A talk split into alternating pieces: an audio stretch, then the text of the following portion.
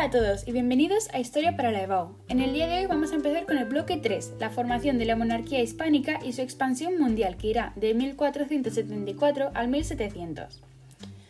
Empezaremos por el 3.1, los reyes católicos, unión dinástica e instituciones de gobierno. La Edad Moderna comienza en el 1474 con el reinado de los reyes católicos, Isabel I en Castilla y Fernando II en Aragón. Su reinado irá del 1474 al 1516. Sin embargo, se puede hablar de monarquía hispánica desde su matrimonio, en el 1469. Aunque su unión fue solo dinástica, no territorial, es decir, no se unificó España. Eso significaba que toda España tenía los mismos reyes, pero cada territorio actuaba bajo sus propias leyes. Se pasa del feudalismo a una monarquía autoritaria en la que se establecieron las bases del Estado moderno y nuevos instrumentos de control y de gobierno. Además, no existía una capital, sino que era trashumante, es decir, estaban donde estaban los reyes en ese momento. Los instrumentos de control que se crearon fueron los siguientes. La Santa Hermandad, que era el ejército permanente para la seguridad de Castilla.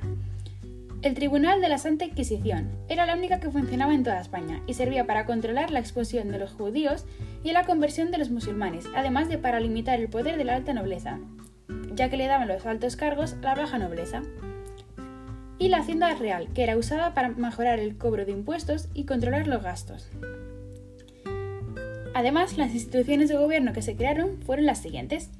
Los consejos de Castilla, Aragón, el Estado, etc. Y luego en Castilla se crearon las Cortes y el Corregidor, las Cancillerías Audiencias, que eran los tribunales de justicia, y los secretarios reales, que al ser de baja nobleza restaban poder a la alta.